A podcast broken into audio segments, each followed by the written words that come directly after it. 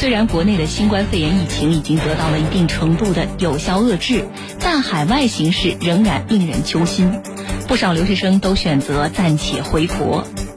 近日，一位来自疫情重点国家意大利的留学生瑶瑶，辗转了二十八小时之后，终于顺利返回深圳。没有摘过口罩，一直到深圳落地，当然也是没吃没喝没上厕所，因为不敢。如果选择回来，就一定要做好申报。一路上，瑶瑶的自律的行为被网友称赞是教科书式的回国。二十八小时回国路，铁坤马上讲述。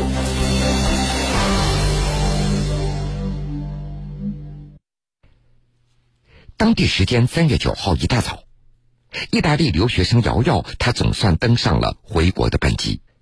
此前，她已经在意大利自我隔离了二十天。为什么要回国呢？按照瑶瑶的说法，一个人住在意大利，害怕万一得病了。说句不好听的，在家隔离，就算死在家里，可能也没有人知道。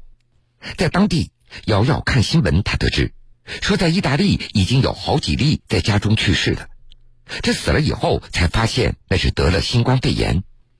本来瑶瑶一开始并没有打算回来的，没想到意大利一下子形势恶化了，她就决定回国。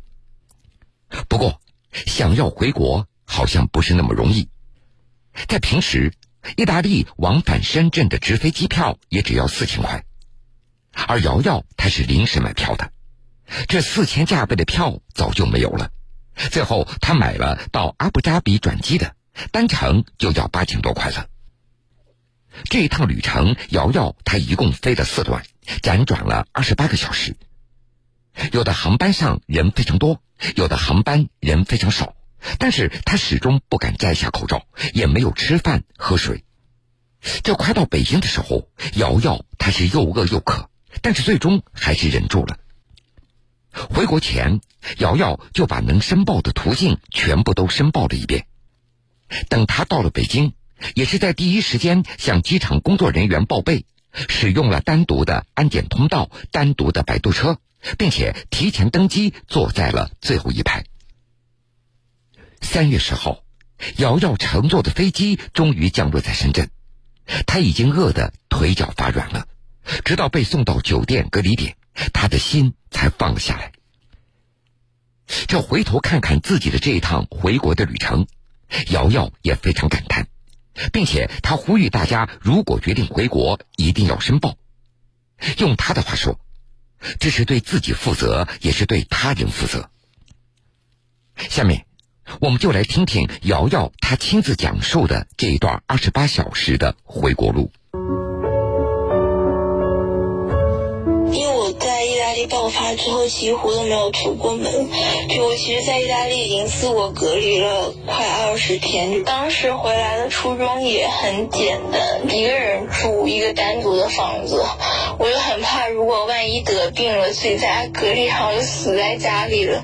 因为意大利已已经有好几例，就是就死了之后才发现他得的是新冠。可能在买机票的前一两个小时，我还是想着说。不回来的，就是没想到一下子，就是形势有变化吧，然后就决定要回来。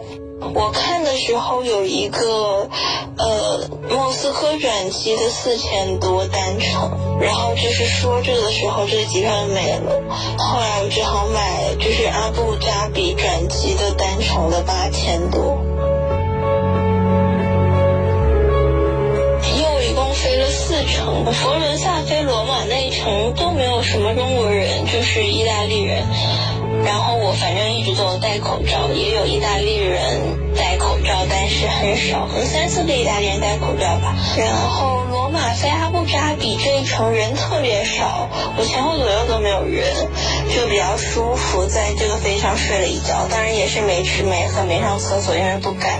最难受的就是阿布扎比飞北京有七个。多小时，然后满员全都是人，就更不敢摘口罩。快到北京的时候特别饿，又饿又渴。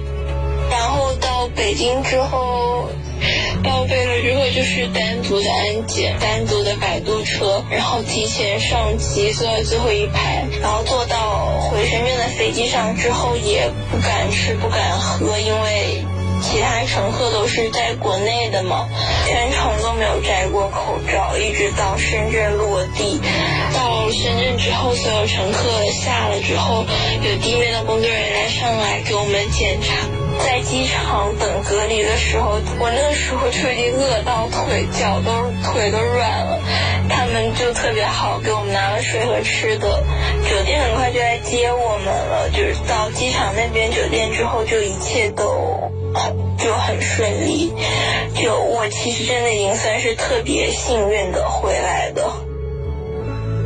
如果选择回来，就一定要做好申报。我在意大利的时候，就是所有我能找到的，问了很多人申报要填什么资料。那个时候就是申报还没有像现在这么明朗，就是也没有具体说要怎么申报。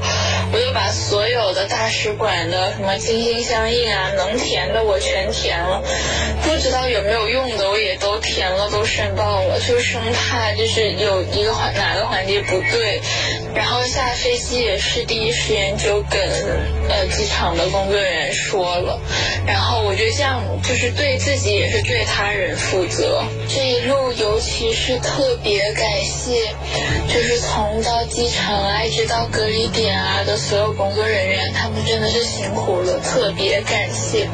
而且所有的工作人员态度都特别好。我当时在深圳机场的时候，十几个小时没睡。和当时地面的工作人员还给我拿了水和面包，说这里哎可以吃，你可以摘下口罩来吃。就是一路上真的受到了很多人的帮助，特别感谢。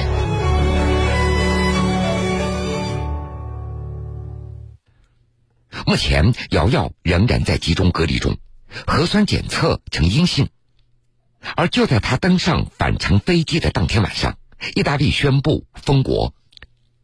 三月十七号下午，瑶瑶的这段旅程一度冲上了微博热搜榜的第二位。看了她一路上不摘口罩、不吃不喝、主动申报等这一系列自律的行为，大家都为她送上了称赞和祝福。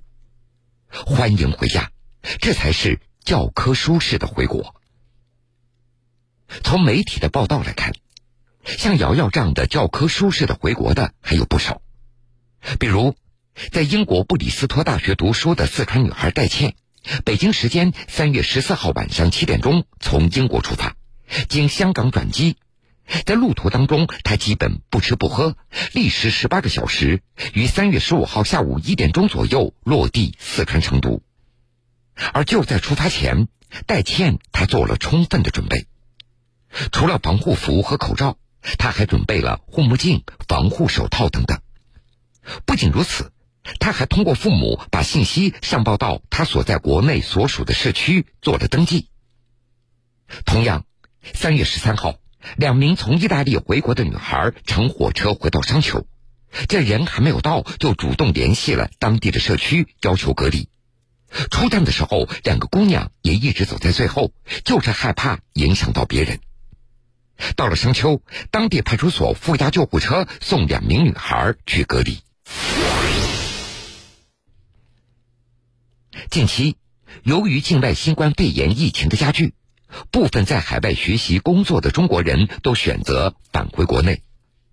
与此同时，为了及时有效应对境外疫情输入的风险，我省各地疫情防控部门分别发出通告，要求各相关单位加强入境人员管理。对中外人员无差别落实防控措施，而不少网友关心的是，疫情期间这些在海外学习工作的中国人，他们的回家之路是否顺畅？那么返乡以后的隔离情况又该如何？这两天，长期旅居法国的扬州人赵先生回国以后，在网络上分享了自己的回国经历。那是在今年年初，旅居法国多年的扬州人赵先生辞去了当地的工作，准备在四月份正式回到国内生活。但是，近期欧洲各国的新冠疫情蔓延的非常严重，赵先生他决定提前回国。三月十四号。赵先生带好防护设备，登上了回国的飞机。因为这决定很仓促嘛，没有提前计划好，大概就花两天时间，从考虑提前回国到最后买票，到最后准备所有东西，到回来就花了两天时间。自己知道确实是要隔离啊，本来对这整个流程的期待不是很高的，因为我就回去过的人提醒大家说，工作人员可能态度会不太好，说他们因为高强度工作嘛，大家谅解啊什么的，估计可能会态度不太好啊，或者等待时间长啊之类的。三月十五号清晨，赵先生乘坐的飞机在上海浦东国际机场落地了。在乘客出舱以前，空乘人员已经请所有旅客填写好了健康声明卡。国内旅客还要扫二维码登录健康云系统，填写入境信息。前往过意大利、伊朗等疫区的旅客和其他旅客分批下飞机。这落地以后。所有旅客都会被再次要求填写信息、症状检测和问询。赵先生他还记得，当时整个流程迅速有序，工作人员态度温和，大家也都非常的配合。我下来之后，跟那个检验人员做一个小的问答，过去的十四天旅行史啊、常驻国家工作情况啊，以及症状啊什么的，再重复描述一遍。之后就会进入红外线体温检测，如果体温正常的话，交完表格就可以往前走，就拿你的托运行李。就工作人员会问你下一步是去哪，因为我是去江苏省的，江苏省会有一个专门的呃江苏省等待的一个区域。在等待区等了一段时间以后。赵先生和其他的江苏旅客被送往了昆山国际会展中心，再分批前往各个城市。赵先生他还记得，在从上海到昆山的大巴车上，每个人都必须分开，靠着窗户在乘坐，保证安全距离。不管是在机场等待区，还是在昆山国际会展中心的等待区，都有各种的食品和饮用水供这些归国人员免费取用，非常贴心。等的时候也会有很多对，然后、零食放在那儿，你想吃可以吃。因为江苏省的政策就是，大家上海坐一大巴到那个昆山国际会展中心，呃，按城市分成等待区。就这时候我就去扬州的那个等待区等待，然后等一会儿之后，就工作人员喊你，准备叫你把你送回扬州。三月十五号下午的三点多，在下了飞机九个小时以后。赵先生等三名旅客和两名工作人员到达了扬州境外输入人员指定的隔离点——扬州花园国际大酒店。在和家人简单的通话以后，赵先生开始了两周的隔离。按照他的说法，在回国以前，自己就做好了服从一切安排的准备。他也希望所有的回国人员都能对这些防控措施多一点理解和包容。心里的一直计划就是配合所有工作。现在这个疫情情况嘛，就是像打仗一样，就是我自己多花点时间，这些个人的牺牲嘛，就就就没有什么。最重要的还是服从国家以及政府安排工作。就你不要自己其实说我要多等两小时，我不愿意啊什么的，我觉得这没有必要。因为大家的目的都是为了防止病毒扩散，觉得就是配合工作就行。在赵先生所分享的文章中，他是这么写的。送我们到扬州的两个工作人员，连午饭也来不及吃，就要赶到昆山进行下一波的工作。他们非常辛苦，全程防护服，二十四小时待命，服务一个境外回来的人员，可能平均需要十个工作人员，确保我们从下飞机到进入酒店不会和任何普通民众有接触。这篇记录着自己回国经历的文章，被赵先生取名为《厉害了我的国》。在赵先生的眼中，就是这一个个身穿防护服的普通人，让我们的祖国越来越强大。写的一写吧，是我真实看到的。他们会跟他们爸妈打打电话，说自己现在在哪里啊，工作怎么样啊，跟他女朋友视视频啊什么的。就看了，觉得以前就以为他们就是穿着防护服的，看眼睛看不见。就在那一刻看他们打电话的时候，你是真实觉得他们也是是你身边的朋友啊，可能也是你身边的同事啊，就是他们是真实存在的人，他们有自己的生活，所以又就开始跟他们聊聊天啊，什么吹吹牛，所以跟他们觉得态度很好。其实最近我们也能听到关于不少归国人员的新闻，甚至还不乏一些质疑的声音。但是我们想说的是。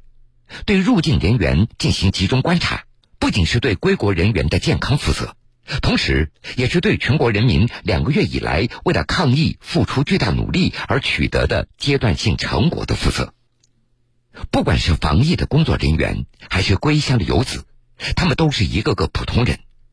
我们做出如此努力的目的，都是为了防止病毒的扩散，让工作和生活早日步入正轨。所以在面对防控措施的时候，我们都应该互相多一点理解和耐心。